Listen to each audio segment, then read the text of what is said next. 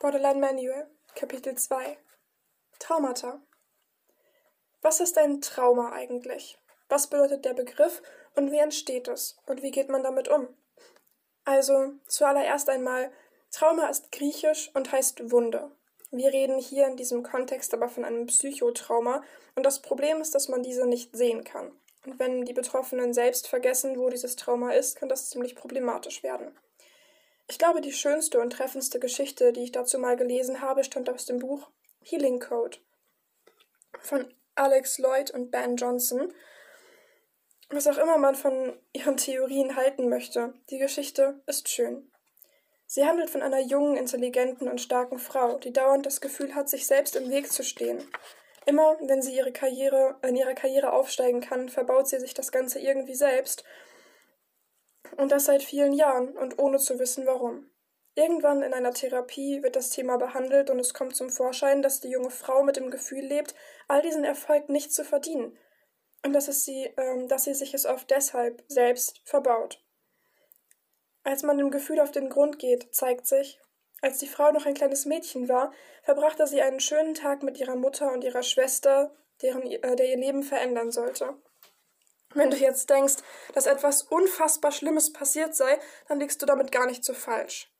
Es spielte sich etwa Folgendes ab. Die junge Frau, damals ein kleines Mädchen, war mit ihrer Mutter und ihrer Schwester unterwegs. Da die Schwester an diesem Tag wohl etwas besonders gut gemacht hatte, bekam sie von der Mutter als Belohnung ein Eis. Das kleine Mädchen aus unserer Geschichte aber nicht. Das mag jetzt natürlich nicht nach dem klassischen Trauma klingen, wo jemand misshandelt wurde oder eine schlimme Katastrophe das Leben für immer veränderte.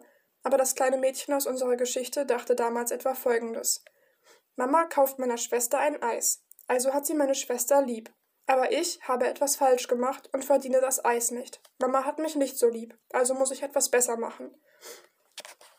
Und eben dieser Gedanke war's, der das Leben der jungen Frau immer noch prägte. Sie glaubte immer noch, das Eis nicht zu verdienen. Sie glaubte immer noch mehr und mehr leisten zu müssen und am Ende das Eis in diesem Fall symbolisch für den Aufstieg in ihrer Karriere nicht zu verdienen. Das ist nun nicht die Klischeegeschichte eines Traumas. Oft sind es Dinge wie Missbrauch in der Kindheit, Vergewaltigung, eine Scheidung, suchtkranke Eltern oder Krieg und Naturkatastrophen, die wir eher als traumatische Erlebnisse abtun würden, als die Geschichte von einem Mädchen, was kein Eis bekam aber man darf bei solchen Geschichten nie vergessen, dass Kinder die Welt noch ganz anders wahrnehmen.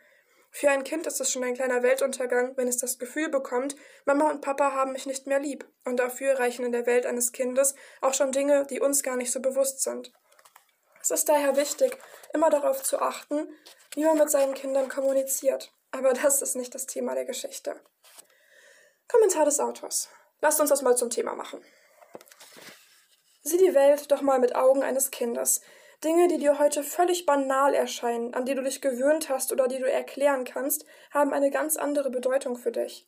Als Erwachsener kannst du jetzt verstehen, dass deine Freundin gerade schlechte Laune hat, weil sie ihre Tage hat, und dann nimmst du das nicht mehr persönlich.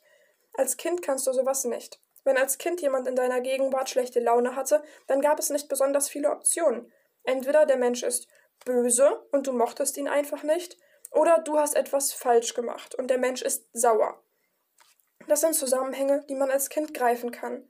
Frau Müller trennt sich gerade von ihrem Mann und ist deshalb im Unterricht immer gemein zu den Kindern oder weint, äh, oder weint viel. Ist etwas, was man als Kind nicht direkt versteht.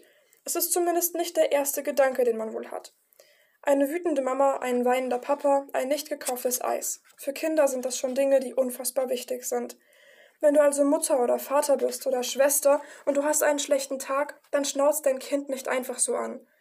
Es sollte, äh, soll, es sollte doch alleine spielen, sondern erklär deinem Kind in angemessener Art, was dir zu schaffen macht oder dass dir etwas zu schaffen macht, dass du traurig bist oder Schmerzen hast, dass du müde bist und dass du das Kind nicht ablehnst oder auf es wütend bist. Kommentar Ende. Wie bei der jungen Frau aus unserer Geschichte ziehen sich solche emotionalen Wunden oft jahrelang durch unser Leben. Oft weiß man gar nicht, wieso eigentlich. Ein Trauma ist eine emotionale Verletzung, die verschiedene Auswirkungen auf das, Leben der Betroffenen haben kann. Kommentar des Autors. Klugscheißer Kommentar. Ein weiteres Stigma ist, äh, dass Borderline eine typische Frauenkrankheit sei, aber schätzungsweise ist es wohl tatsächlich etwa 50-50. Nur suchen Frauen sich öfter Hilfe, deshalb haben sie höhere Fallzahlen verzeichnet. Auch die Tatsache, dass etwa ein Viertel aller Frauen bis zum Erreichen des Erwachsenenalters eine Art der Misshandlung erleben, kann zu etwas höheren Zahlen seitens der Frau beitragen. Aber hey, jede vierte Frau hat eine Form von Misshandlung erlebt. Hallo? War mir einfach nochmal wichtig, das zu sagen. Kommentar Ende. Tipps für Betroffene. Es ist sinnvoll zu wissen, wo euer Schmerz herkommt, aber manchmal kann das intensive Auseinandersetzen mit dem Schmerz die Wunden wieder aufreißen.